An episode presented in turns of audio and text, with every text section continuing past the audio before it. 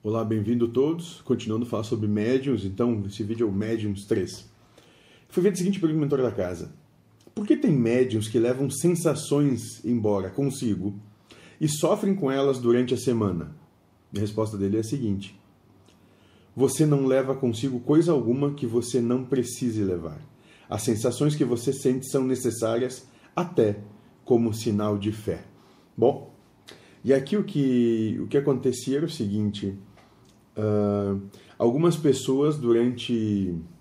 depois do, do, dos trabalhos, né, levavam com elas as sensações daqueles que vinham ser atendidos para a sua semana. Primeiro entendimento: tu só vai levar contigo aquilo que tu reconhece em ti, ou seja, a, a situação que aparecia, ela refletia no médium, porque o médium é, tinha aquela mesma, aquela mesma situação dentro dele, e isso realizava a somatização para que, então, ele reconhecendo o que sucede, passe a desenvolver a mesma aflição.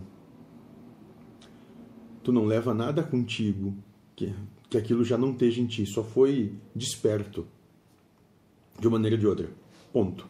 A partir daí, qual é o trabalho? Bom, olhar para si, compreender, porque esse é um mecanismo de despertar da situação, para que com isso tu consiga passar a trabalhar aquela aquela situação que talvez tivesse adormecida e que tu não trazia contigo a percepção do de que aquilo já existia em ti.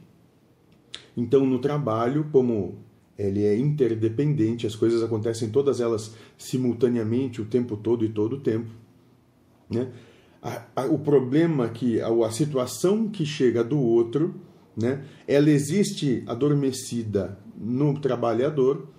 A partir daí essa situação ela, ela se manifesta e com isso o trabalhador, o buscador de Deus, consegue olhar para si mesmo e trabalhar ela.